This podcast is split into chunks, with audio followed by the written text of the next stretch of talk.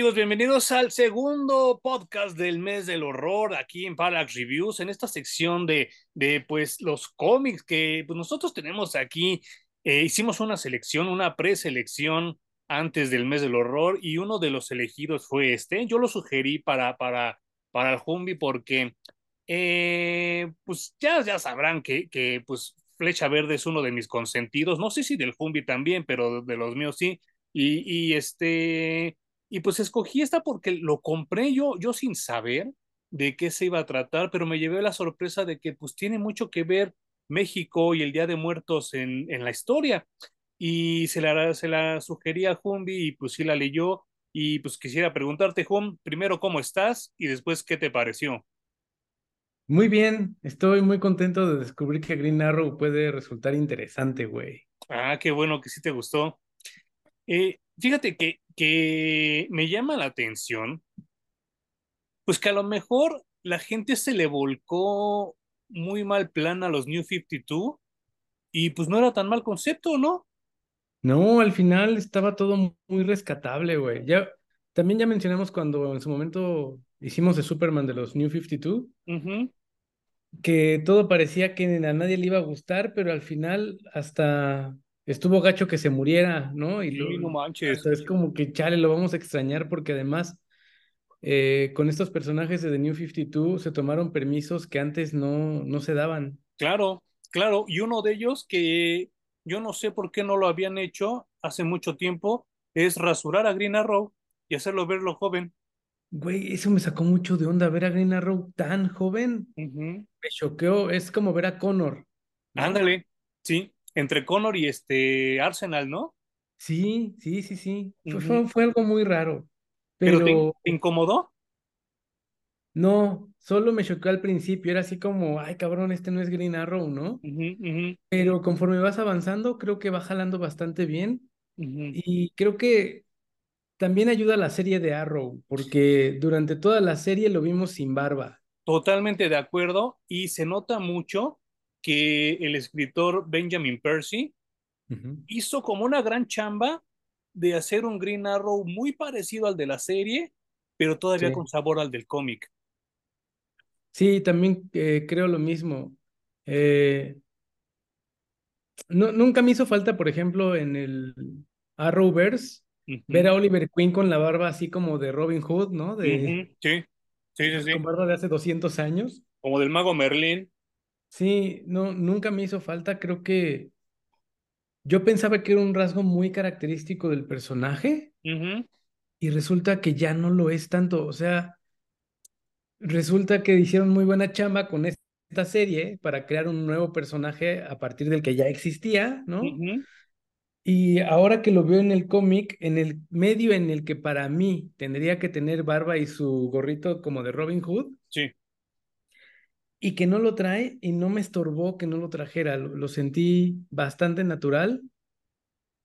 Eh, quizá de pronto dije, ay, estaría bueno que hicieran una broma al respecto, ¿no? Entre la barba, el gorrito o el traje este verde también muy campirano que regularmente trae Green Arrow.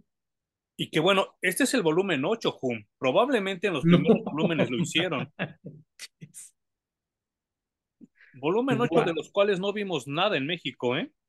No, no, imagínate. Si no trajeron muchos de los títulos que yo consideraría como principales. Pues Wonder Woman. Eh, o sea, Green Arrow, güey, imagínate llegar a todo lo que sacaron de The New 52 en español. Yo creo que no lo vamos a ver. No, yo creo que tampoco. Yo creo que es más fácil que estos héroes anónimos que se dedican a traducir los cómics y los suben a internet, es más fácil que la gente que nos oye los lea ahí, ¿no? Totalmente, sí.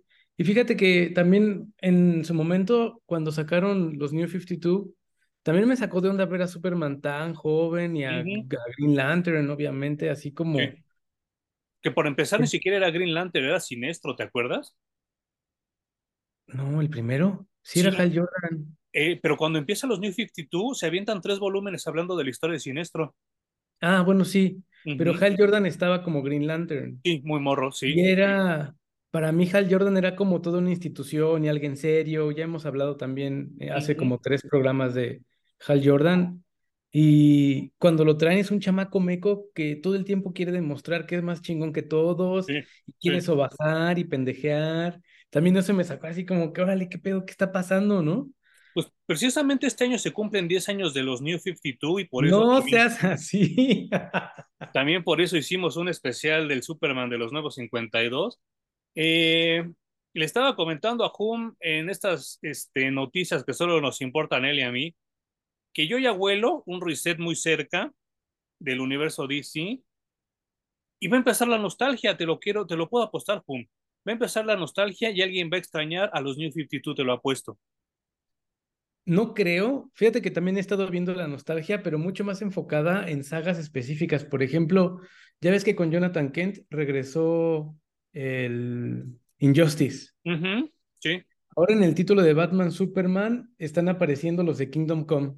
Sí, no manches. Wesley Dodds ya tiene su número uno como título, digamos, propio, ¿no? No está incluido como un backup story dentro de otro cómic. Creo que Alan Scott también, ¿no? Sí, eh, las, obviamente de GSA sigue con su título. No creo que regresemos a los nuevos 52, a menos que alguien se quiera aventar otra vez la puntada del multiverso, pero ya, mm. también si eres un editor decente, creo que ya le viste que eso ya está cansado, ¿no? Sí, ya, ya. de hecho, creo que están abogando por regresar a que sea una sola línea del tiempo. Al respecto, estoy viendo la segunda temporada de Loki y durante toda la primera temporada se la pasaron diciendo que la línea del tiempo se estaba bifurcando, ¿no? Estaba teniendo demasiadas ramificaciones y hay una compañía, asociación, policía, qué sé yo, que se dedica a recortar todas las bifurcaciones, ¿no? Para que mm. solo haya una sola línea del tiempo. Ok. Y en la segunda temporada retomaron eso, justo lograron recortar todas, todas, todas las bifurcaciones para mantener, digamos, un solo universo. Ya no existe el multiverso Cosa que me parece por el momento sana. Sí, yo no sé. Es que yo me refería un poco más a la nostalgia, porque mucha gente que empezó a leer DC Comics empezó con los New 52. Y entonces, ya 10 años después, yo creo que la gente, los lectores, los van a empezar a extrañar, lo van a empezar a pedir, pero eso no quiere decir que se los den. Eh, sí hay muchos aspectos negativos de New 52, como la Mujer Maravilla con pantalones, o como el Batman este, con, con que todos los Robins eran de la misma edad. Podemos acabarnos así el programa hablando de las cosas negativas de The New 52, pero afortunadamente a Green Arrow le fue muy bien. Eh, le hicieron un lavado de cara completo, no solo con la serie de televisión, sino con este cómic. Y pues nos da un Oliver Queen de 25 años, dice, ¿no? En el cómic que tiene. Y... Oye, en la línea temporal de estos tomos que dices que son 10, el que leímos hace unos cuantos programas atrás, ¿en dónde queda? Eh, en Black Label. ok, ok. Como no pegó, ya lo mandaron a Black Label. Órale, qué loco, güey. Sí, sí, sí, sí. Pues es que ya, ya, ya lo, lo, lo deshebramos, lo, lo, lo hicimos, este, o sea, lo separamos. Pues nos dimos cuenta tú y yo que sí estaba chido, pero no tan chido, ¿no? Claro, sí, sí, sí. y, esto, fíjate que es el mismo equipo el que escribe y dibuja durante todos los tomos. No, no, seguro no, ¿eh? Me, agarraste en mega curva, pero a ver, aguántame tantito. Este, es que por aquí a la mano tengo el de New 52. Te lo preguntaba porque me parece que mantener esta calidad hasta el tomo 8 no está fácil, güey. Y sobre todo con un personaje como Green Arrow. Ah, no, fíjate, el, el primer volumen eh, que se llama The, The Stouch era por Dan Jorgens. ¡Órale, qué loco! ¡Qué sorpresa! Y a ver si luego nos lo aventamos también. Sí. Y este, pero, pero creo que tienes razón, ¿eh? O sea, eh, yo he visto las portadas de estos de The New 52 y paulatinamente se van poniendo mejores, ¿eh? Paulatinamente se va haciendo mejor eh, el arte. porque eh, les quiero mostrar rápidamente, por favor, discúlpenme la gente que nos está escuchando, pero se pueden meter a Google y buscar Green Arrow 1 de The New 52. Sale hace 10 años y hace 10 años estábamos hablando, ya lo hemos comentado en varios eh, podcasts, que hace 10 años las portadas eran horribles, horribles. Yo no sé si trataban de imitar las portadas de los videojuegos o querían lograr un hiperrealismo. Yo no sé qué carajos estaba pasando por la mente de los editores y de los dibujantes, que hacían portadas horribles, nefastas. Y para el volumen 8, busquen por favor Green Arrow, volumen 8 de Nightbirds, que es el que estamos hablando ahorita. Los dibujos están de super huevos, de poca madre. No sé si tú penas lo mismo, Job, que esa primera época de portadas digitales era muy mala. Sí que lo era. Eh, creo que estaban favoreciendo justo los colores, que era como lo más chingón. Ya podías hacer texturas, degradados y hacer mil cosas digitalmente, pero favorecían eso en vez de la composición, el impacto, eh, y se notó un montón. Esta portada del cómic que nosotros, del compendio que nosotros leímos, me parece un, de entrada una portada arriesgada, sí, ¿no? Porque no es el tipo, tipo pin-up que todas las portadas que venden traen. Sí. Pero la composición que trae se me hace súper interesante. Súper. Y sabes que está bien cabrón, que no sé si en el que leíste tú venía como un preview, que si no me equivoco, ahorita se los digo, era DC Sneak Peek de Green Arrow, que solo dura como cuatro páginas la historia. No sé si venía también en tu, en tu archivo, bueno, en tu archivo digital. No. Y es que está, está eh, Oliver en su moto y está andando y llega a un bar de Alaska. ¿No, ¿No venía en el tuyo? Ah, pero sí tiene que ver con la historia. No está sí, sí, sí. aislado. Pero de hecho, es una de las cosas que me gustó muchísimo Ajá. y que me faltó que desarrollaran un poquito. Sí. Porque Green Arrow llega a un bar a Alaska buscando una bebida. Sí.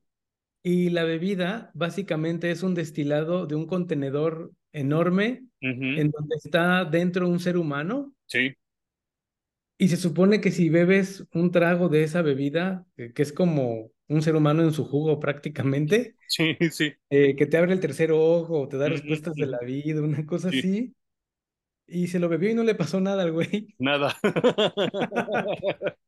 Pero está bien cagado porque es que a lo que iba con esto, Hum, es que qué buenos dibujos, ¿eh?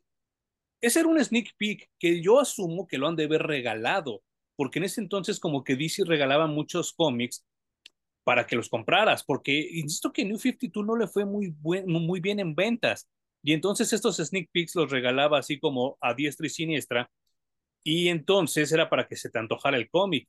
Yo nunca lo vi hasta ahorita que lo estuve leyendo. Qué buenos dibujos, qué buenas luces, qué buenos colores.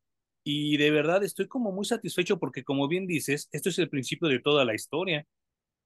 Oye, qué padre, yo no lo, yo no lo percibí como sneak peek, ahorita lo estaba repasando. Ajá.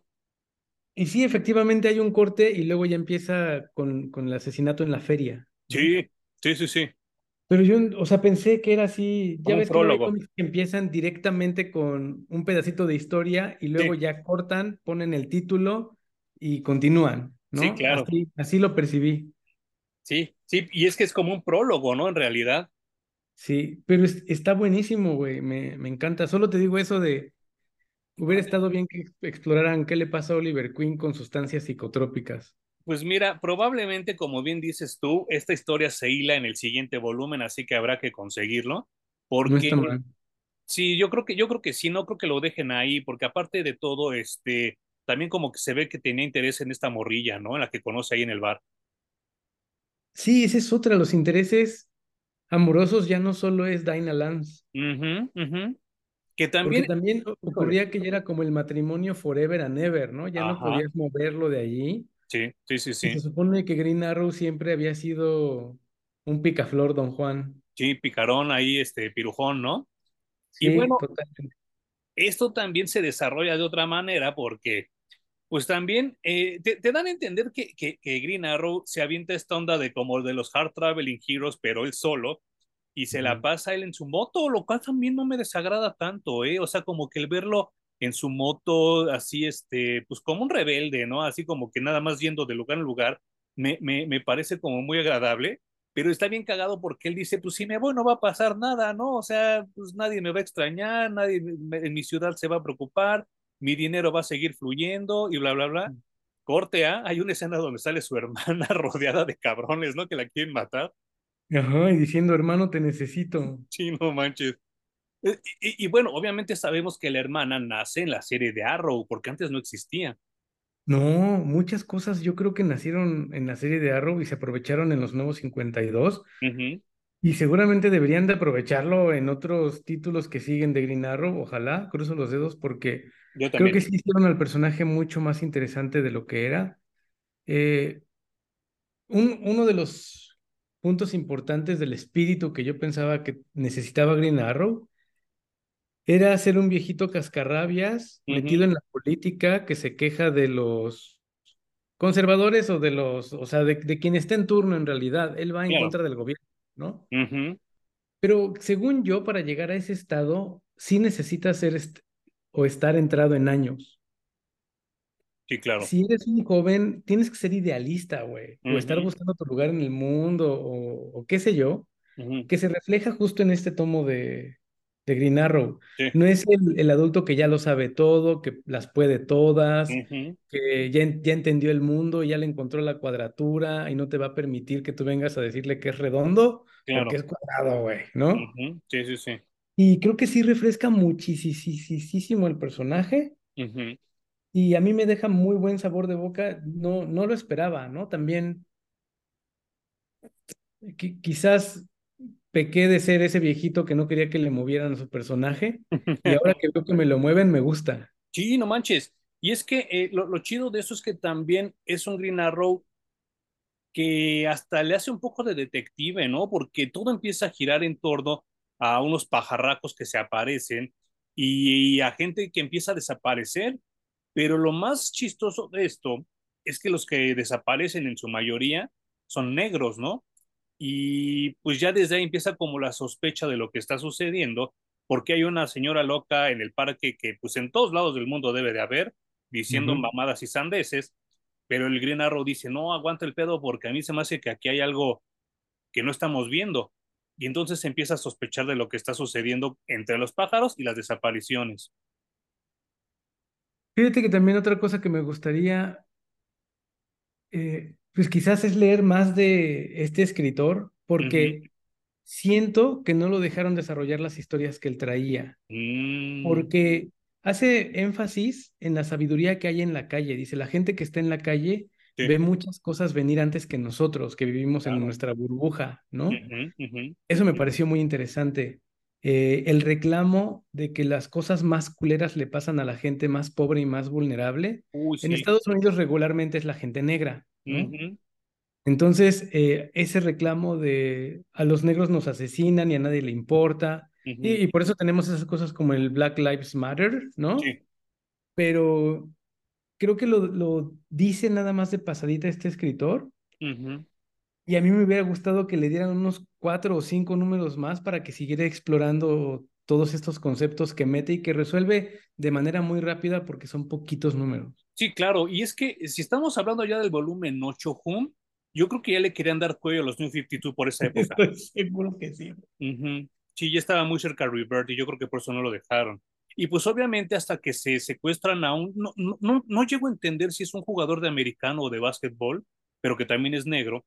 Y es que, está ese güey entre los muertos. Y es cuando pues, los medios se empiezan a, a dar cuenta de este tipo de cuestiones, ¿no? Porque pues es alguien con dinero. Sí, es alguien importante en los medios, ¿no? Eh, yo creo que es de americano porque está inmenso. El güey, ¿verdad?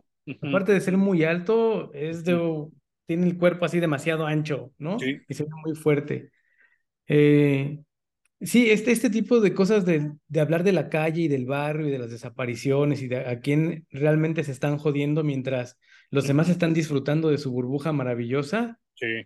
Eh, son temas que a mí me gustaron en su momento, también está interesante porque me gustaron mucho cuando era joven, ¿no? Esto de reclamar por los pobres y porque a quién le va mal y volverte el social justice, warrior.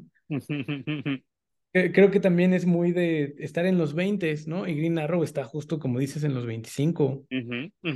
Y pues se empieza a investigar la situación y pues se encuentran que, que es como un grupo de neonazis que están creando como máquinas para destruir a esta gente y pues eh, Esto onda de los nazis, te soy honesto, ya ahorita en 2023 medio me aburre, medio me cansa.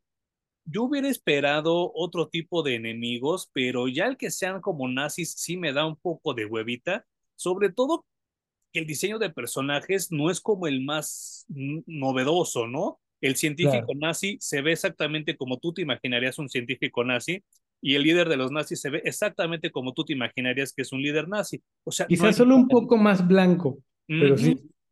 Sí, y no hay nada nuevo y, y, y, y aunque me gusta la historia y me gusta cómo la desarrollaron porque los robots que utilizan para cometer estos crímenes se parecen mucho a los de H.G. Wells, ¿no? De los de la Guerra de los Mundos. Son como esos trípodes. Sí, sí, a los trípodes, aunque estos ya vuelan.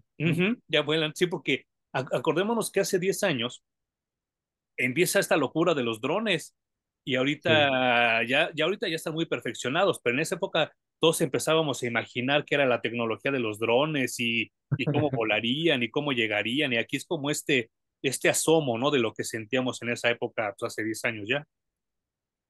Fíjate que a mí sí me gusta porque no trae a los nazis como el villano en específico. ok. Porque ahí hay una narrativa de sí somos nazis, pero en cuanto llegamos al juego del poder o del dinero, o sea, nazi estás, pero tú como un imbécil, ¿no? Porque serviste a mi propósito.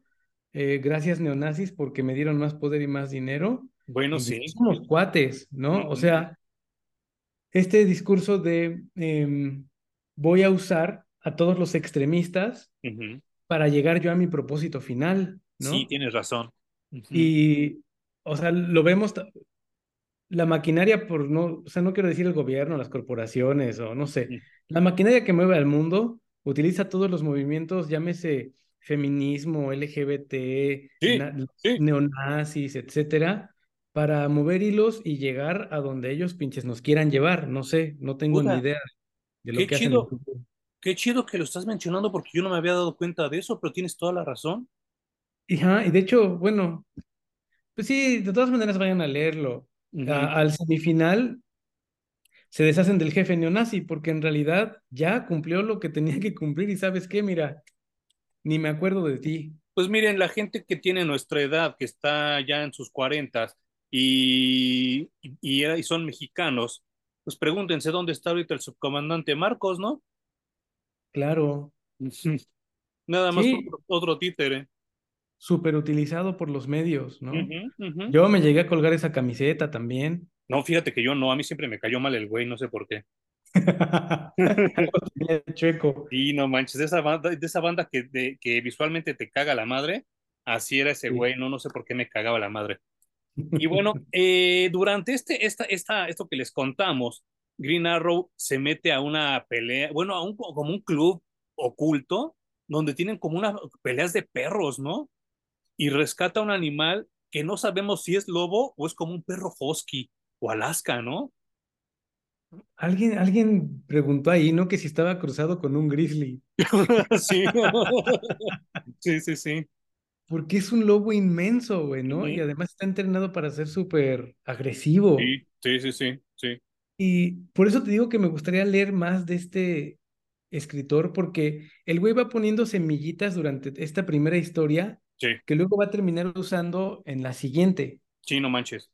Y al final de esta, justo creo que la terminó rapidísimo, o sea, de pronto es, ah, sí, eh, secuestran a Green Arrow, los, los drones, oh, matan al neonazi, se acabó. Sí, sí, sí, sí, sí. Rapidísimo. Y yo creo que esta historia le daba para dos números más de seguir desarrollando el tema. Sí, sí, sí, sí. A, diferencia de los otros cómics que hemos estado reseñando en, los, en, los, episodios anteriores, como Heredero del Imperio y Dark Victory, aquí sí me, me, hacían falta otros dos números, por lo menos. Y yo estaba súper emocionado, güey, con el conflicto final, porque lo tenían, eh, tenían a, Green Arrow apresado y teníamos el nuevo personaje de la hermana, lo del lobo, que yo decía, güey, ¿qué pedo con el lobo? Eh, creo que hay, ahí se me ocurrió que existía cierto paralelismo, ¿te acuerdas? Que Hawkeye tuvo una compañera, bueno, una entenada, y también tuvo un perro. Que se llamaba Kate Bishop, ¿no? La chava. Sí. Kate Bishop. Y además había adoptado un perro de la calle. Fíjate que lo del perro no me acuerdo, me acuerdo más de lo de Kate Bishop, pero lo del perro casi no me acuerdo. Tenía un perrito, entonces también me, me sonó, y tal vez, como es esto hace 10 años, tal vez sea por la misma época, ¿eh? Es lo que estaba yo pensando, igual es paralelo. Estoy viendo ahorita en Google, y el volumen 9, que es el siguiente, sí es el mismo equipo creativo, ¿eh?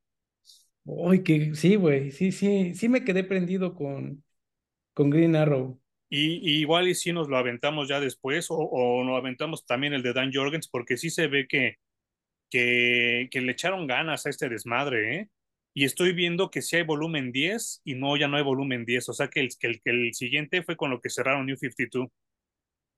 Wow. Eh, bueno, hasta ahorita, hasta donde me muestra Google, ¿no? Ajá. Eh, pero no, no, no sabemos.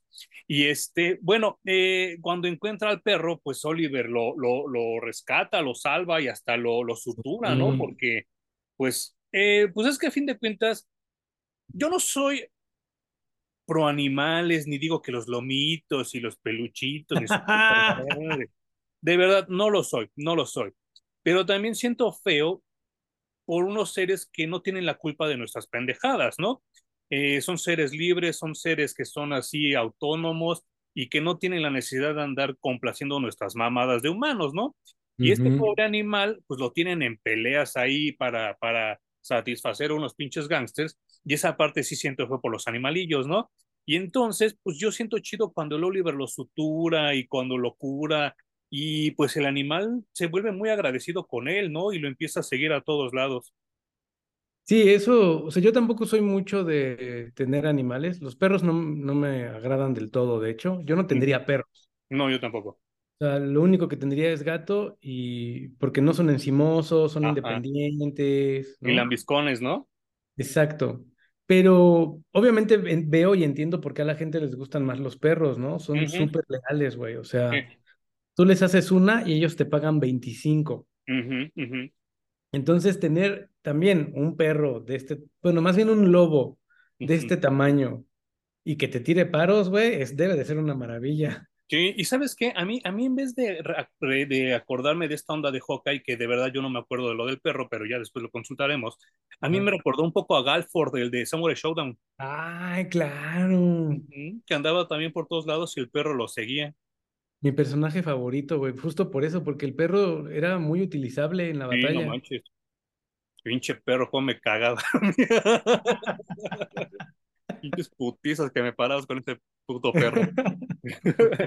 Pero bueno, la historia, la historia continúa y hay un grupo de sectarios que están vestidos de calavera y empiezan a, a juntar ciertos artefactos así como místicos y como mágicos y lo mismo le roban a la gente como Apache, que a la gente blanca, que a la gente de todo el perro mundo, y están tratando de hacer como un ritual, y por eso están buscando este tipo de, de, de, artilugios, ¿no?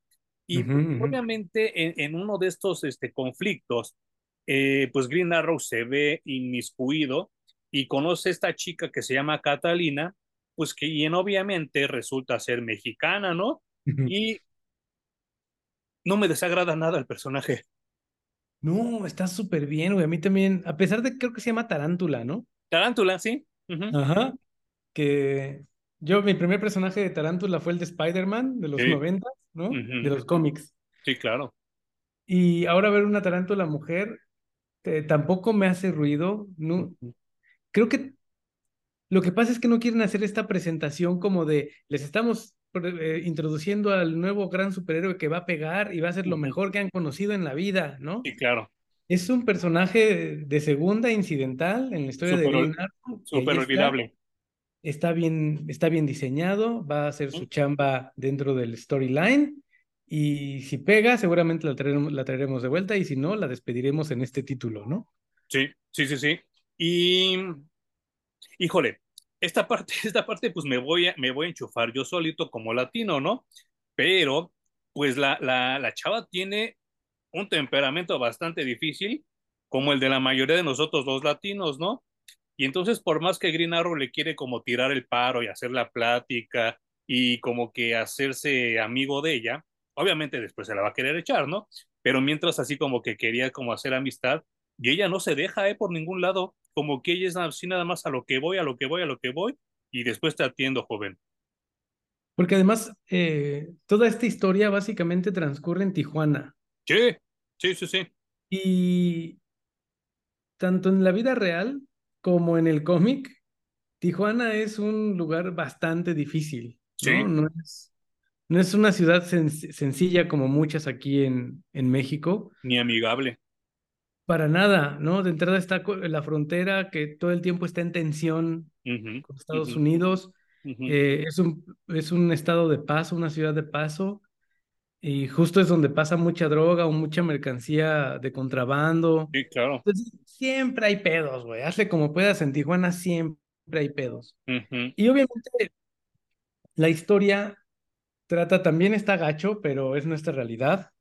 Trata sobre eh, los cárteles y sobre los jefes de los cárteles, ¿no? La venta de droga, la fabricación. Em, pues ni modo, güey, es lo que toca. Sí, claro. Lo único raro de todo esto es que la historia está basada en lo que ellos dicen es un dios maya. Ajá. Y los mayas no llegaron tan al norte del país. No, no, no, no. Eh, e, es lo que yo te iba a decir. Eh, justo, justo en este, en este punto del cómic, en este punto de la novela gráfica o del compendio, como ustedes lo quieran nombrar, me llega un sabor agridulce de lo que estoy leyendo. ¿Y por qué digo agridulce? Lo dulce es porque obviamente ellos no tienen por qué escribir una historia de México, porque eso es un, es un cómic que se va a vender en Estados Unidos y ya si se vende en Canadá o en Inglaterra es otro pedo. Pero el target es diseñado para Estados Unidos y no tenían por qué haber creado una historia de México. Entonces creo, creo, creo que, que Benjamin Percy pues nos tira el paro a los mexicanos, ¿no? Y, y nos incluye algo que no tendría por qué habernos incluido. Eh, el pedo de, de, lo, de, lo, de lo que ya es como agrio es que, pues, híjole, ellos tampoco necesitan y no tienen la necesidad de saber nuestra cultura. Y entonces para ellos México es o mayas o aztecas, tan tan. Y entonces ha de haber imaginado este güey, no, pues es que los mayas eran los más poderosos porque así es como nos los vende también a los mexicanos, ¿no? Y este güey se ha de haber imaginado, se haber metido a Google a buscar símbolos mayas y los incluyó en su historia y tan tan. Eh, insisto, no era su obligación saber de México y él hizo su intento. Y a lo mejor en Estados Unidos lo leen y dicen, no mames, está de huevos esta historia. Pero nosotros como mexicanos hacemos el nitpick, ¿no? Claro, ¿sabes, ¿sabes por qué? Porque pienso que ni siquiera era necesario meter ninguna deidad prehispánica. No. El culto a la Santa Muerte hubiera funcionado exactamente igual, güey. Claro, es lo que yo, justo eso yo pensé también. Pero estaba yo pensando, Juan, que hace 10 años en Estados Unidos todavía no existían las series de narcos. Entonces por eso no conocían a la Santa Muerte.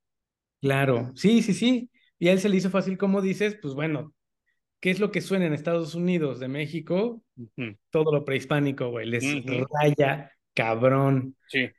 Y lo que a mí me resulta también interesante es que eh, no creo que haya mucha parte científica en que si tú fabricas droga, le pases a tu hijo una enfermedad que lo pueda matar durante el primer año de vida, güey. No, yo tampoco creo. No, o sea, no te envenenas lo suficiente como para que tu bebé se vaya a morir. Pero bueno, válido, me lo brinqué porque me estaba gustando mucho la historia, güey. Obviamente si te drogas, sí. Pero si le estás fabricando, lo dudo mucho. Ajá, ajá. Que se infiere, ¿no? A que ese güey también se mete a droga, ¿no? Pero bueno. Yo supongo que sí, le, hubiera jugado más por ese lado. Yo también. Pero me, lo, me lo, brinco porque además me estaba metiendo muy, mucho, mucho, mucho en la historia. Y entonces me, me salen con esta cosa chingoncísima que a mí me gustó demasiado, no, no puedo de la felicidad, del poder de los huesos. Sí, no manches. Pero ya parece entonces, Jun, Green Arrow y Catalina, o Tarántula, ya se van de Tijuana a Ciudad Juárez, porque ahí es donde ah, está el pedo, ¿no? Sí, sí, sí. Que miren, eh, yo mexicano... que si, le, si le preguntabas a Juan Gabriel, yo creo que él no tenía la visión de que estaba tan culero, ¿eh? Justo es lo que te iba a decir. Yo, mexicano, ni drogado iría a Ciudad Juárez ahorita.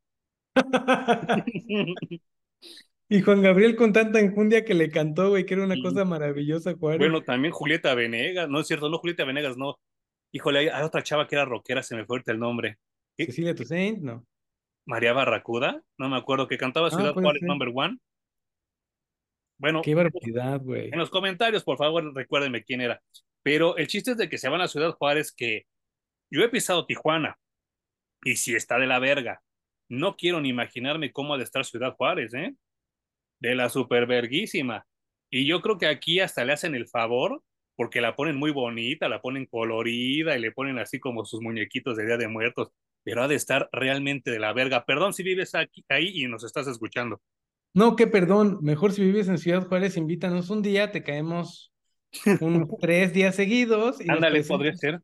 A lo mejor, güey, estamos hablando de más y puede ser. solamente de las noticias que recibimos, ¿no? Sí, porque esos güeyes están de pensar de lo mismo de nosotros.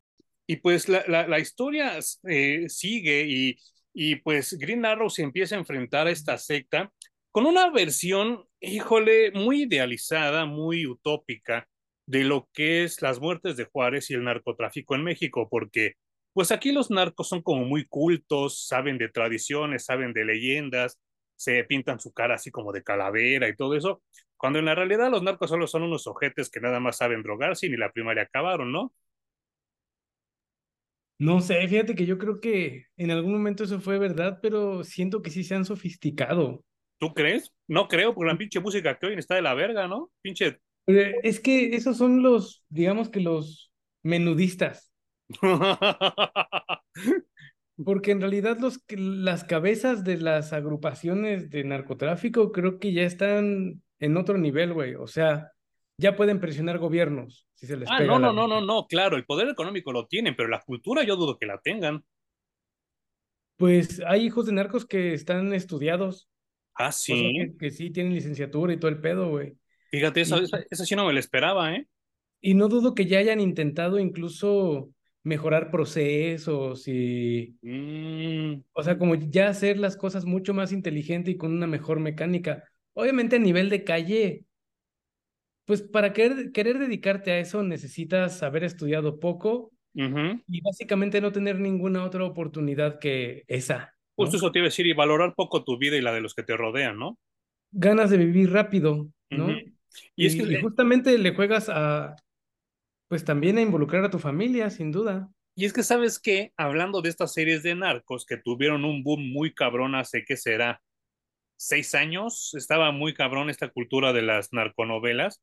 Pero de repente atraparon al Chapo Guzmán y resulta que el güey vivía en una casa súper culera, tenía un teléfono celular de la verga, de esos que venden en el Oxxo, eh, no había viejas encueradas en toda la mansión como siempre lo ponían en las novelas, se vestía bien culero, estaba todo pinche gordo y aguado, y entonces eso le rompió la madre bien cabrón a las narcoseries, porque la realidad era más dolorosa que la ficción, porque en la, en la, en la ficción pues siempre era el güey mamado y muy carita, y estaba siempre rodeado de viejas con los mejores carros, con la mejor ropa, y el pinche Chapo Guzmán, pues creo que hasta cagaba en una letrina.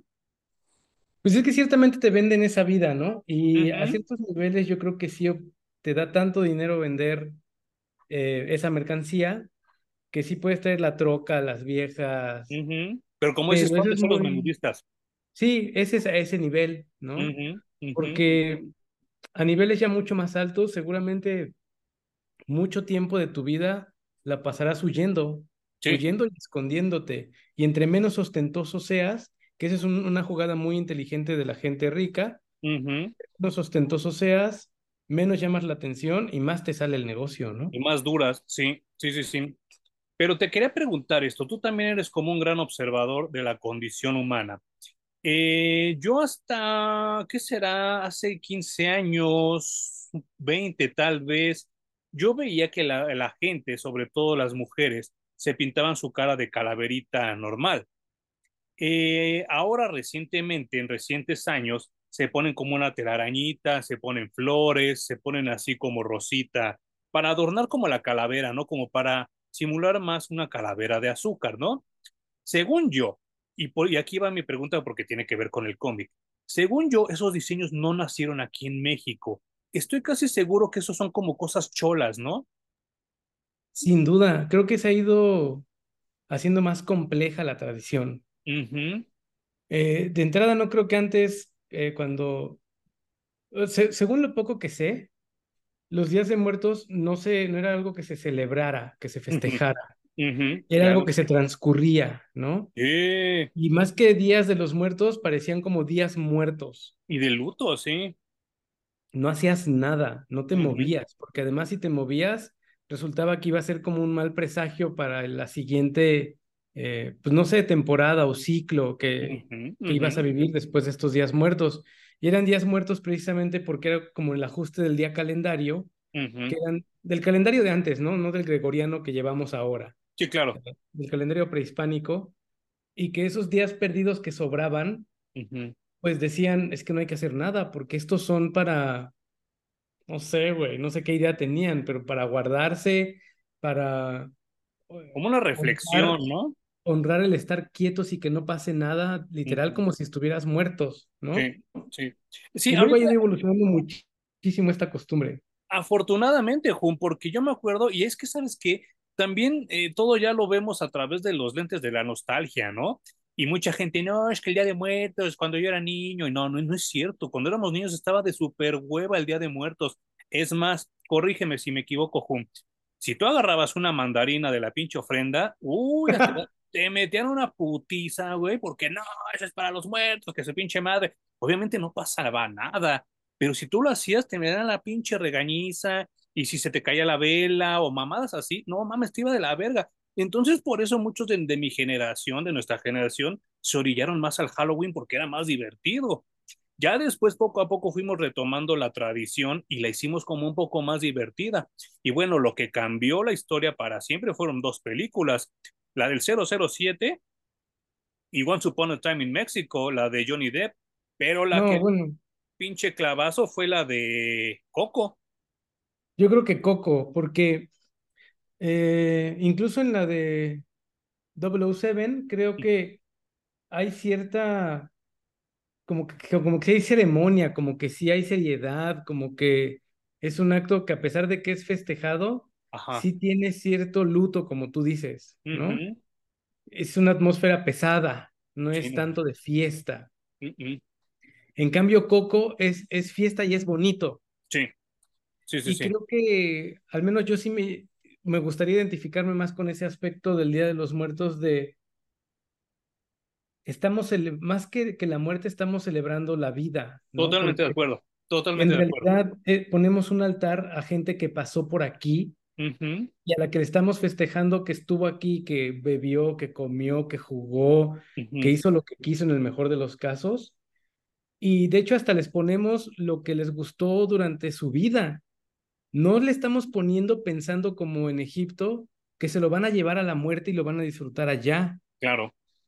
Entonces aquí creo que eso sí me gusta mucho más. Eh, a pesar de que es Día de Muertos, se trata de festejar la vida. Totalmente de acuerdo contigo. Y, y, y, y, toda la iconografía, toda la imaginería que, que se ha generado a partir de Coco está súper cabrón y yo la disfruto mucho porque eh, eso ya no es nada más de Estados Unidos. Yo conozco gente que ha venido de Alemania, de Inglaterra, de Australia, de China, de Japón, a los desfiles del Día de Muertos. Que dicho sea de paso, hablando de los New 52 y de DC, también sale en Superman contra Batman, ¿no? El, el desfile de Día de Muertos. No me acuerdo. Ah, sí, claro. que Superman llega a México y como que todos lo quieren agarrar. Sí, que es cuando le da su, pues no sé, como su estampa de divinidad de la segunda llegada de Jesús. Y el, idiota este del, del, Snyder, ¿no? y bueno, eh, es que les comentaba esta onda de las calaveras con arañitas y con florecitas, porque el hijo del narco tiene ese adorno en su cara está pintado así como esa usanza y tiene su corte de cabello tipo peso pluma. Y pues e, el desmadre de esto es que pues él está haciendo este ritual porque el hijo está enfermo, su hijo está enfermo y el narco pues está buscando la manera de, de, rescatar pues su esencia, su vida. Y entre esas este, cosas que se robó, pues se roba a la hermana de Catalina y entonces ya hasta los viste bien morbosos, ¿no? Como que ya hasta los quiere casar. Sí, y algo que a mí me gustó mucho regresando a este tema de los huesos, es que primero roba reliquias que tienen que ver con huesos, ¿no? Hay uno que se me hizo muy bonito que es el cráneo del oso que cruzó por primera vez el estrecho de Bering. Está muy cabrón ese, muy cabrón. Y, todo bajo el pretexto de eh, le está haciendo fiel a una deidad maya de la muerte, ¿no? Ajá, ajá. que le da a cambio sacrificios para que le dé poder a su hijo de seguir viviendo un año más o un mes más, no, no lo da a entender muy bien, pero le da más vida a cada sacrificio. Entonces, eh, pues de hecho, lo que él quiere sacrificar a Oliver Queen y al lobo, que dice que tienen mucho poder. Sí, sí, sí, sí. Y, vaya, eh, pues nosotros vemos que hay este desfile de Día de Muertos y pues está bien chistoso porque, insisto que este desfile no existía hasta hace cinco años y por el COVID nos perdimos de dos. Creo, creo que sí, ¿no? De dos. Y pues se ha ido fomentando esta tradición que a mí me encanta. Me encanta asistir, me encanta disfrazarme y me encanta ir a tomar fotos ahí y son de las cosas que yo más disfruto durante todo el año. Y si puedo, yo voy a los cuatro perros eh, desfiles que hay aquí cada año, ¿no? Y pues mientras pasa ese, ese, ese desfile, pues rescatan a la hermana de Catalina, pero todavía está como medio apendejada porque la drogan, ¿no? Y la bronca de esto es que, pues, se chinga el ritual y este señor del narco, pues nada más no logra nada y el hijo pues hasta como que se despedorra, ¿no? Eh, se, se, se hace como cenizas bien culero. Pero lo, lo gacho de esto es que, es que aquí es donde, donde quiero hacer énfasis en lo que hace eh, Benjamin Percy, porque sí, o sea, tenemos una, una, mala, una mala imagen ante el mundo y hay gente que nos está escuchando en España, en Colombia, se los agradezco mucho porque seguido nos comentan, eh, y en Estados Unidos también. Sí tenemos una imagen pésima ante el mundo en cuestión de las drogas. Pero este villano tiene como la salvedad de que todo lo hace por su hijo. Y entonces Green Arrow hasta se compadece un poco de él, ¿no?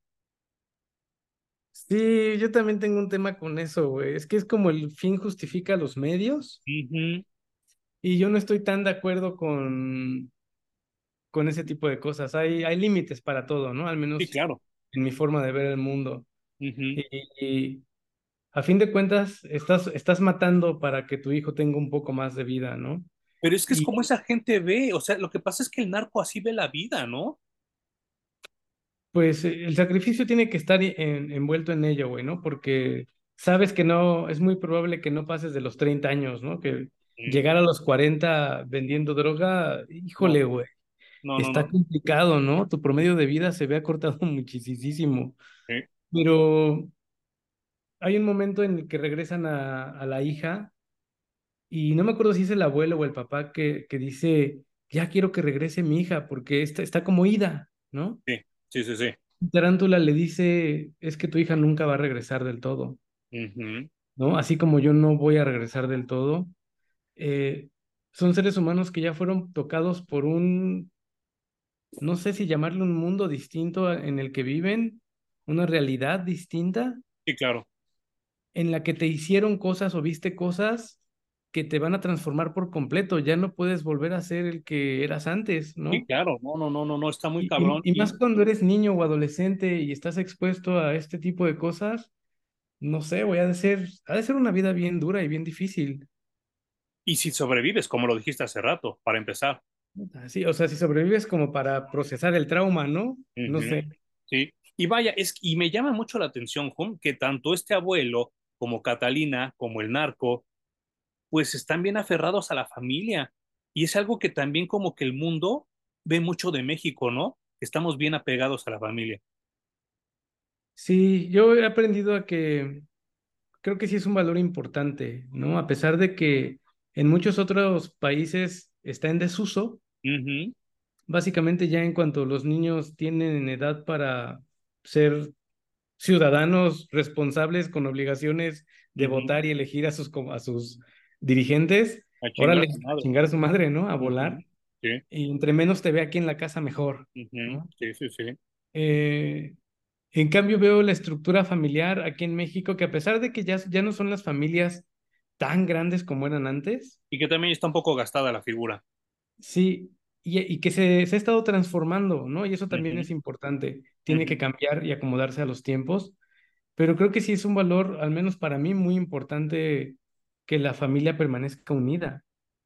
Y, y, y, claro, y, eso es lo que como que te dan a entender ahí en el cómic, porque eh, hay, hay, hay, hasta cuestiones figurativas con estas como polillas con la calavera, ¿no? Y, y cómo van como acabando todo. No sé, así lo entendí yo también, ¿no? Porque esas polillas también, pues van carcomiendo como te va carcomiendo el narco.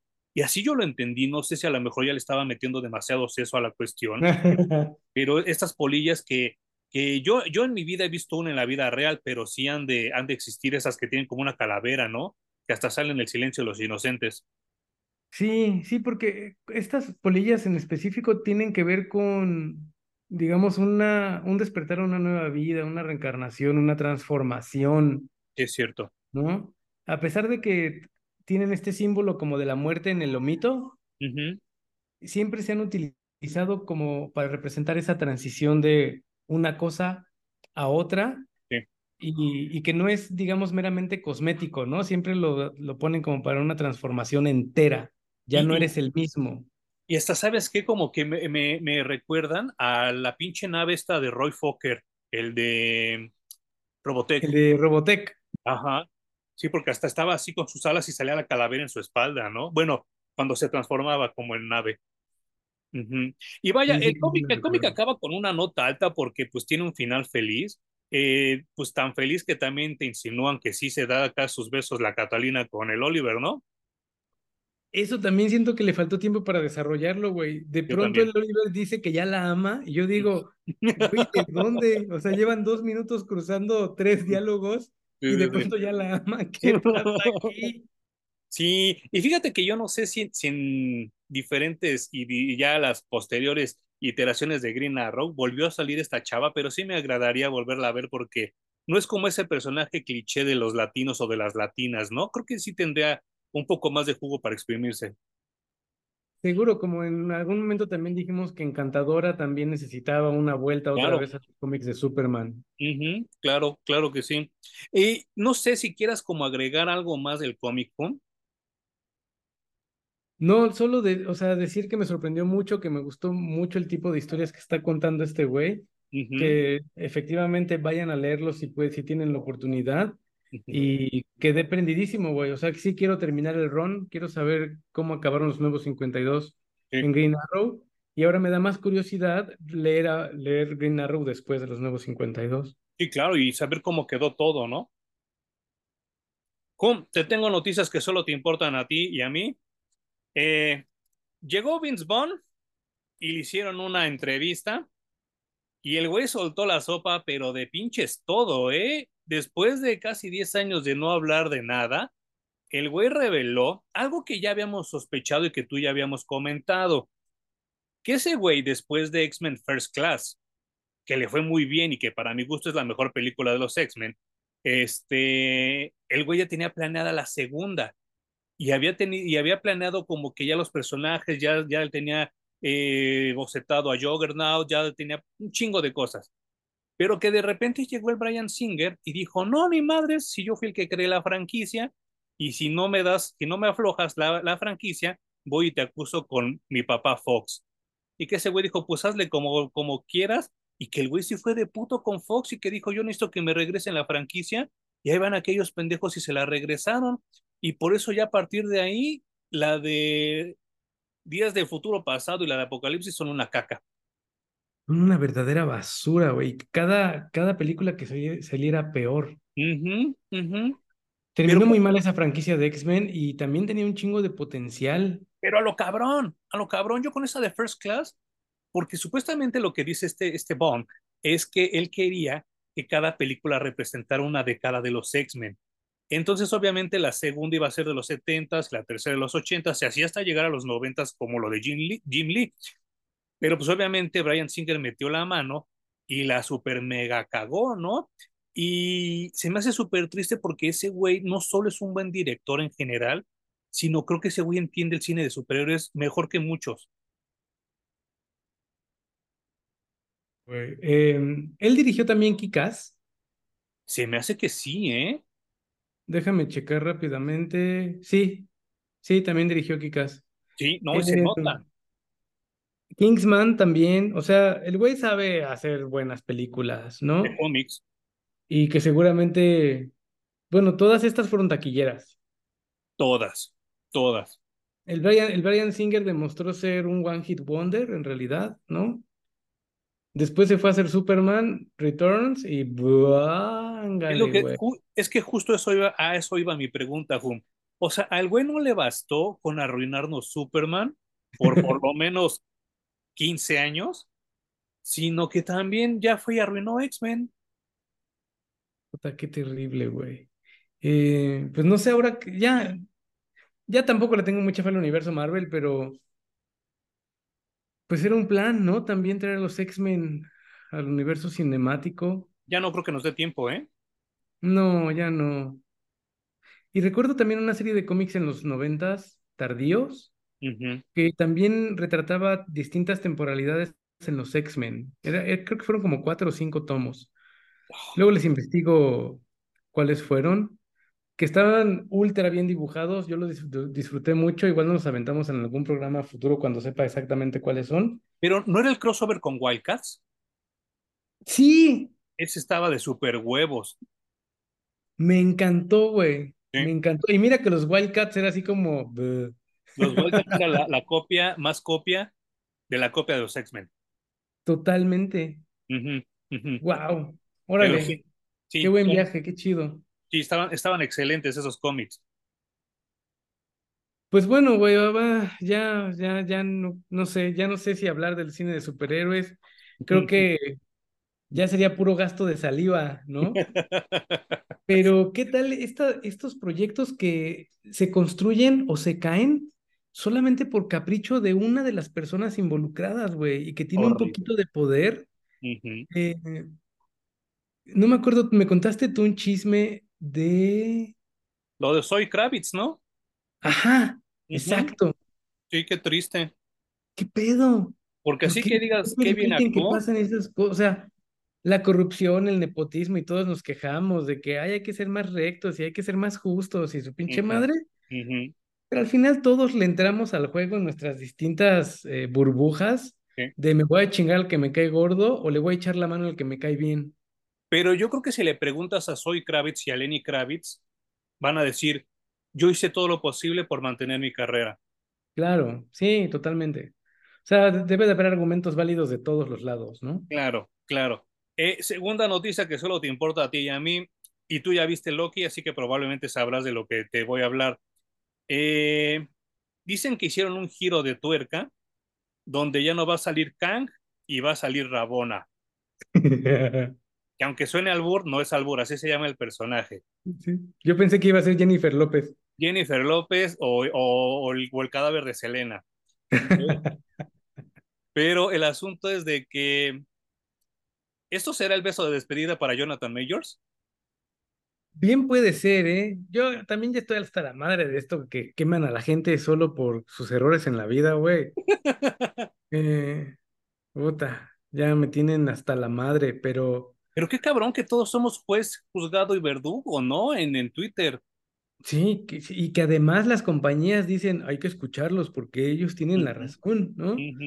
Ah, qué coraje me da, güey. Ahora también seamos honestos, no, no llevaban por buen camino al personaje de Kang. No, no, para nada.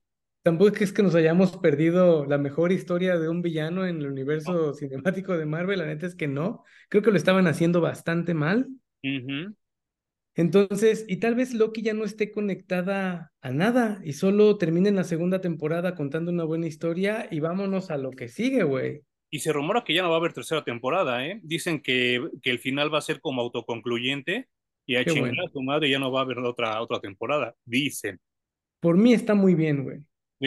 Y es que eh, ahí les va. Esta es mi teoría, mi conjetura, así que este, no, no, no crean que es ni la opinión del canal, ni la opinión de Home, o sea, es la mía, la de Manuel. Eh, yo creo que cuando vas a presentar a tu villano principal, no puede actuar como pendejo eso ya lo habíamos, creí que ya lo habíamos aprendido con Lex Luthor en Superman contra Batman. Cuando llega Lex Luthor. O el mandarín en Iron Man. O el mandarín. Pero, o sea, no, no puedes hacer una pinche comedia de tu villano principal. porque llega el ex Luthor y ¡oh! ¡Me estás apretando muy duro la mano! Güey, ¿qué pedo con eso? Y bueno, te presentan a Kang en el último episodio de la primera temporada de Loki y ¡oh! ¡Soy el egipcio! Güey, no puedes hacer eso con tu villano principal. Cuando hace 10 años, en 4 segundos, vimos a Thanos y dijimos, no mames, ese güey es un cabrón. Sí. Debe ser el legado de los Guardianes de la Galaxia, güey. O sea, Probablemente sí. Eh, no, no, no para descalificar los Guardianes, los Guardianes sigue siendo un peliculón, pero que como pegó tanto, dijeron, ahí esta es la fórmula. Sí, claro. ¿No? Entonces vamos a hacer que todos los villanos al final bailen para pelear contra nuestro superhéroe. Y no, ya no, no, no, no daba para eso, güey. Creo que, sobre todo con Kang. Sí, no manches. Y ya hemos dicho que nos parece un personaje interesantísimo, las motivaciones que lo llevan a hacer lo que hace. Estaría bueno leer algo de él y reseñarlo en el canal. Sí, claro. Y, y quizá leer de, de Crona y leer de Kang. Pues ya ves que está esta miniserie, bueno, no es miniserie, es maxiserie, que se llama Avengers Forever, donde salen las tres encarnaciones de Kang, porque sale Immortus y sale Ramatut. Ese estaría chido que nos la aventáramos, porque ya creo que tiene como 15 años que la leí. No manches, ya tiene un montón de tiempo. Sí, no manches. ya ser interesante, qué bueno que concluyan Loki, qué bueno que ya no estén intentando tener un universo tan conectado, también creo que eso lo desgasta mucho, ¿no? Sí, no manches. ¿Y sabes qué? ya ves que Daredevil lo están rehaciendo todo otra vez. Sí, sí. ¿Qué pedo? Y, y vaya, eh, a mí me cae muy bien Charlie Cox. Creo que es un buen Daredevil. Creo que le echa muchas ganas al papel, pero creo que ya también too late, bro. O sea, ya también se le empiezan a notar los años y ya no sé, no va a estar tan chido verlo así. No, y too late eh, relanzar la serie de Daredevil. Sí, ya no, ya no, ya no causa ningún impacto. Y vaya. Porque además, si nos guiamos por las noticias y los rumores, es que le estaban dando un humor más light a la serie de Daredevil. Hace como dos semanas empezaron a decir que no, que echaban todo para atrás y que iban a replantear la serie e iban a refilmar todo. No y que además iban a replantear junto con esto de Daredevil cómo hacen serie de televisión, porque lo que hicieron los güeyes de Disney Diagonal Marvel fue tomar el formato de cómo se hacen películas y llevarlo a la televisión para hacer series. Sí, claro. Eso obviamente les estalló en la cara porque es ultra caro, güey, ¿no? Insostenible.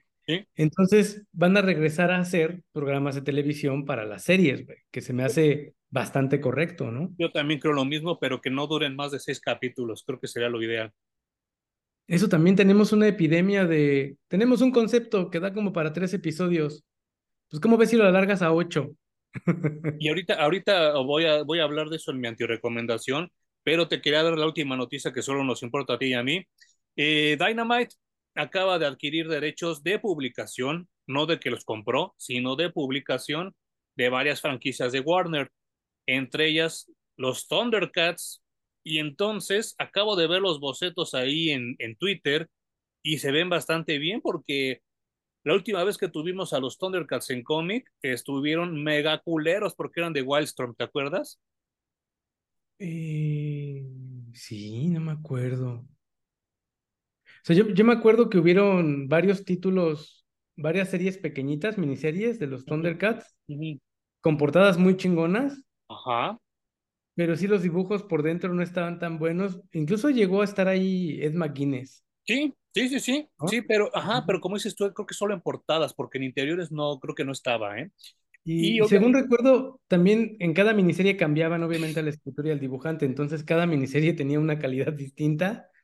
Eh, creo que la única historia que me gustó de ese momento de los Thundercats era una que se llamó Dogs of War, que prácticamente es una historia de perros contra gatos, güey, porque es los Thundercats contra una raza cósmica de perros. Ok, fíjate, no me acordaba de eso. Y es, que, y es que justo te iba a preguntar, ¿crees que es necesario tener los Thundercats en cómics otra vez? no. Yo también creo que no, porque es una historia que ya acabó hace mucho, ¿no? tendrías que relanzarlos por completo, güey. Los diseños me parecen una cosa ultra chingona, los diseños de los Thundercats. Y porque son japoneses, ¿no? Los que los diseñaron son japoneses, creo. Yo también creo que sí. Y si no, seguramente mejoraron, los estilizaron y los hicieron mejor que los bocetos que les entregaron, ¿no? Eh, la, la animación del intro de la caricatura sigue siendo una cosa espectacular a una hora, güey. Sí, no manches, sí. No hay manera de negar eso, pero si vas a ver la caricatura, las historias de los Thundercats dejan mucho que desear. Muy aburridas, muy aburridas. Entonces sí los tienen que relanzar y hacer otra cosa completamente distinta con ellos. Obviamente al ser IDW, les doy el beneficio de la duda. Es, es Dynamite, es Dynamite. Perdón, al ser Dynamite, les doy el beneficio de la duda a cualquiera de las dos compañías, en realidad, ¿no? Sí. Porque también tienen aciertos y tienen algunos errores, pero en general han hecho un buen esfuerzo con franquicias que uno pensaría que ya están muertas. Están muertas y que yo creo que los derechos ya han de estar muy baratitos, porque nadie las quiere. Ay, debería de conseguir esos derechos para hacer tarjetas coleccionables, güey. Me cae, deberías de investigar porque yo, yo, por ejemplo, los de Hanna Barbera, no creo que estén nada caros y todos en México se acuerdan de esos perros personajes, del fantasma del espacio. De... Yo creo que en varias partes del mundo, no solo en México, ¿no? y, vaya, ¿tendrás alguna recomendación, antirecomendación, Home?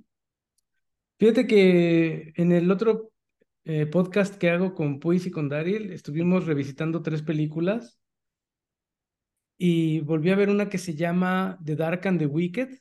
Mm que se me hace una cosa espeluznante, güey. Es una película de esas que cuando terminas de verla necesitas ver los ositos cariñositos o Maldito y una mamá así, por la atmósfera que te presenta, ¿no? Es tan desolador y tan desesperanzador.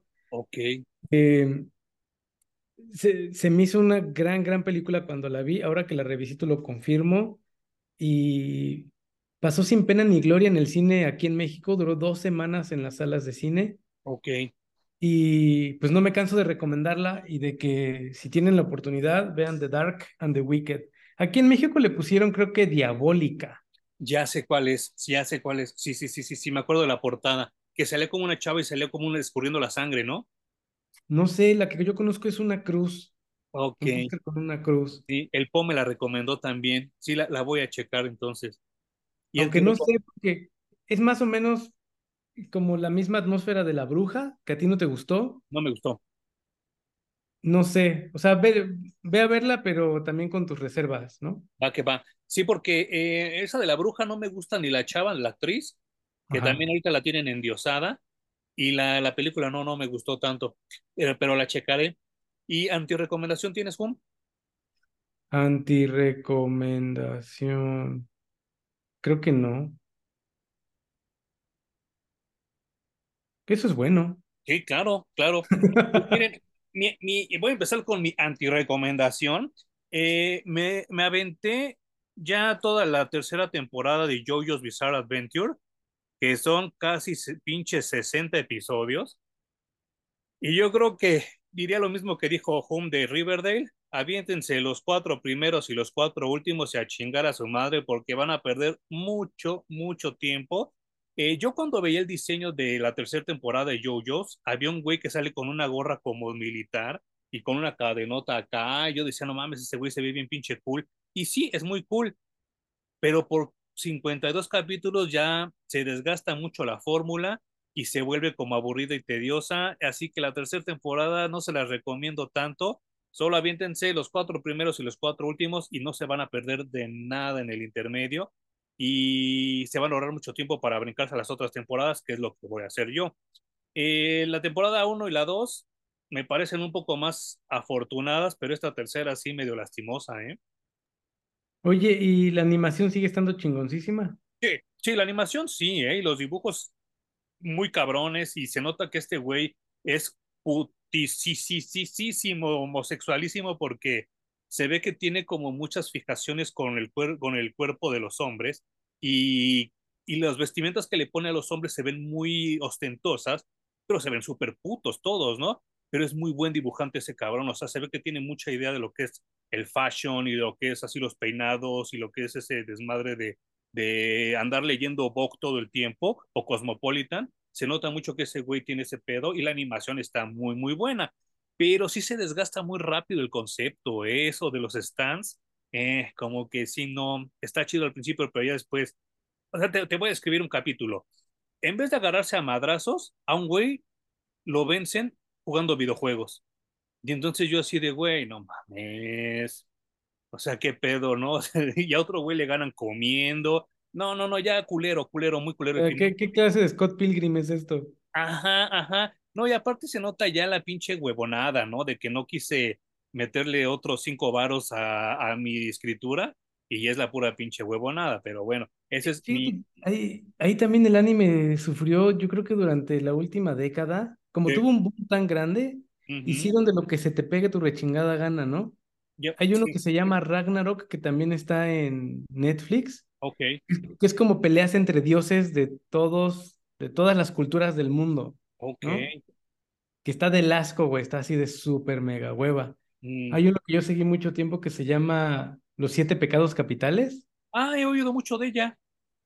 Y la neta está de ultra hueva. Sí, sí, me imagino. O sea, vi casi todos los capítulos que había disponibles en su momento. Y nunca llegan a nada, güey. De pronto se vuelven peleas sin sentido con personajes cada vez más fuertes que ya no tienen sentido. Y creo que el anime llegó a padecer de eso, ¿no? De vamos a hacer de lo que se nos ocurra. Y de lo que se nos ocurra no siempre sale bien. No, y, y, y, y, que sean tan largas, güey. O sea, también yo creo que este pedo se lo pueden aventar en una ova y a todos, todos saldríamos súper divertidos y saldríamos agradecidos, ¿no? De haber visto una buena película. Claro, y es que ya no, no sé si tenga que ver también con la edad, porque ya no tenemos tiempo para aventarnos 800 episodios de una caricatura, güey. claro. Yo ya intenté ver One Piece, mm. pero los capítulos se alargaban y se alargaban, como es la costumbre y como es normal en estas caricaturas, o sea, no es algo que yo pueda criticar, porque ese es el formato, yo ya sabía lo que iba. Sí, claro. Pero ya no, ya no las aguanto, ya me da hueva. Ya no. Ya quiero que me entreguen contenido, no quiero que me estén alargando algo que ni siquiera se ve que tenga sentido que lo alarguen. Y sabes qué es lo peor de todo, que si nosotros, que somos cuarentones, que crecimos en la generación de la paciencia, no aguantamos, los morros, ¿qué pensarán?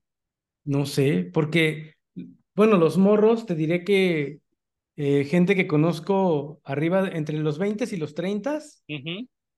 One Piece es, es, su dios, es Goku, güey, es Dragon Ball para lo que fue Dragon Ball para nuestra generación. Afortunadamente, porque yo ya estoy hasta el pene de Goku, güey, ya no, ya no quiero Güey, no es posible que en los pinches reels de, de Instagram que veo, por lo menos tres putos videos de Goku me salen. Yo no sé ni por qué, yo nunca lo he apoyado, nunca le he dado un perro like a Goku y me siguen saliendo. Estoy hasta la madre del pinche Goku. A mí me salen unos de broma, que luego son muy divertidos, güey. Ah, por lo menos, güey, porque, porque hay uno que sale, por ejemplo, un güey intentando psicoanalizar a Goku y le pregunta así como cosas de, ¿y qué tal tu paternidad? ¿Y qué tal tu vida en pareja? ¿No? Ajá. Y pues siempre resulta bien pinche mal parado el Goku, porque el güey nunca cuidó a sus hijos, siempre negó a su vieja, o sea, claro, esos están chidos. Sí, no manches. Varios anuncios que quiero hacer antes de que acabemos el podcast. Eh, el primero es mi recomendación de la semana. Eh, me compré este juego en, este, en estos viajes que he estado haciendo. Se llama Ghostbusters, simplemente así Ghostbusters, del PlayStation 4, pero eh, salen cuatro chavos que solo se ven su espalda y yo lo compré creyendo que era de las cuatro mujeres porque salió en esa época. Pero, o sea, sí tiene que ver porque son cuatro cabrones, dos hombres, dos mujeres, que entrenan las mujeres cazafantasmas para ser nuevos cazafantasmas. Y entonces es como un modo Arcadia eh, y está muy divertido. Eh, yo, no, no, la historia vale para pura madre porque, insisto, es como un modo Arcadia donde solo le disparas a los fantasmas y tan tan, pero vas, vas obteniendo upgrades, vas este, oyendo como los diálogos. Pero lo chido es que es muy divertido, es muy fluido y trae los dibujos de, de IDW o sea, todas las escenas de transición son dibujos del, del chavo este, no me acuerdo su nombre, Sapira Schoening, de, que dibujaba Ghostbusters en IDW. Y entonces le da como un plus y está muy divertido, ¿eh? La verdad. Y, y yo por mucho tiempo lo estuve buscando. En México está carísimo. Está como en 800 pesos y allá en el GameStop me salió en 18 dólares, más un descuentito que tenían ese día me salió como en 16. Y se los recomiendo mucho por si lo quieren checar, es de Activision. Y insisto, es de, es de la época de los Ghostbusters mujeres, pero no salen ellas, ¿eh? O sea, hasta donde voy del juego no han salido y tú puedes como que adoptar al personaje que más quieras y subirle todos los, niveles que puedas y la chingada, y está como, como muy bueno y se los recomiendo, es mi recomendación de la semana, pero empecé a jugar por estos días de Halloween. El segundo mensaje que les tengo es que ya hace rato eh, Hum eh, mencionó que este, el podcast que tiene con Puis y con Daryl, que se llama De Miedo Podcast, al cual voy a ser invitado también esta semana y también los invito para que si son fans de ese podcast se brinquen al de nosotros y si son fans de nuestro podcast se brinquen también al de ellos para que pues tengamos una comunidad más amplia para platicar de muchas cosas. Eh, no les voy a decir qué películas escogí porque me dieron la oportunidad de escoger. Para que ustedes sepan cuáles escogí, pues chequen el podcast. Esta semana se graba y probablemente esta misma semana se publica, así que, que ya, este, ya, lo, ya nos estarán oyendo en, en otro programa. Eh, el otro aviso que les tengo es que este Home está a punto de publicar un nuevo set de tarjetas. Por favor, visiten su website que es Brains.com con triple I y con Z al final, Brains. Y de esa misma manera, Brains con triple I latina eh, son tus redes sociales, ¿verdad, Juan? Así es, Brains Publishing eh, con triple latina, con Z al final. Y pues ya la, que ya se vaya a publicar todavía, yo creo que me voy a ir hasta diciembre. Ah, Siempre bueno. del proceso de correos de México y de envíos por FedEx y de DHL. Entonces, es muy complicado saber en qué fecha salimos siempre, güey, siempre. Bueno, pero estén al pendiente siempre en sus redes sociales y, y si, si a ustedes este, pues les gusta dibujar, pues manden sus dibujos al Hum para que les haga casting y ya ustedes verán si sí si, si, quedan o se, los, o se van a la verga, ¿no? Y se dan cuenta que dibujan culero. ¿No es cierto? este, y bueno, la, la, la, la, última recomendación, pues son nuestras nuestras redes sociales. Eh, ya dio las, las de él. Eh, tenemos este eh, arroba parallaxcr en Twitter. En Twitter. Y, si quieren ver mis dibujos, si quieren seguirme, yo estoy en Instagram como arroba blackstar-parallax y ahí podrán ver mis dibujos. Y no sé si tengas algún otro mensaje antes de que nos despidamos, Hum. Eh, no, pues solo festejen el Halloween, güey. Esta es una de las épocas más chidas del año para festejar, para vestirse de, de eso que no se atreven a vestirse en todo el año. Puti algo. duro. Puti algo. Exacto. Pueden, ser puti Pinocho, puti Kiss, puti este, Maybes, puti lo que quieran y disfrútenlo.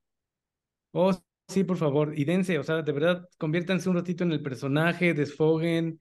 y, vean un chingo y consuman un chingo de terror, que de eso se trata ahorita el Halloween, ¿no? Sí, claro, sí, sí, sí. O si son de muy, muy tradicionalistas, disfruten su día, su día de muertos con su pancito y su chocolate. Yo diría que disfruten los dos porque acuérdense que nos aventamos tres perros años en una pinche pandemia que no podíamos ni salir. Así que disfruten Halloween y disfruten Día de Muertos y todo lo que venga. Reviéntense. Hasta el pinche día de Cristóbal Colón este, disfruten también. Happy 5 de mayo. El 5 de mayo, lo que quieran. Eh, el mes del horror sigue 31 días, 31 videos en Parallax Reviews. Eh, les estoy dando un video diario Muchas gracias a, que, a los que me siguen siguiendo y nos vemos la siguiente semana y nos oímos la siguiente semana aquí en el podcast de Parallax Comics Reviews. Adiós, Hum. Adiós.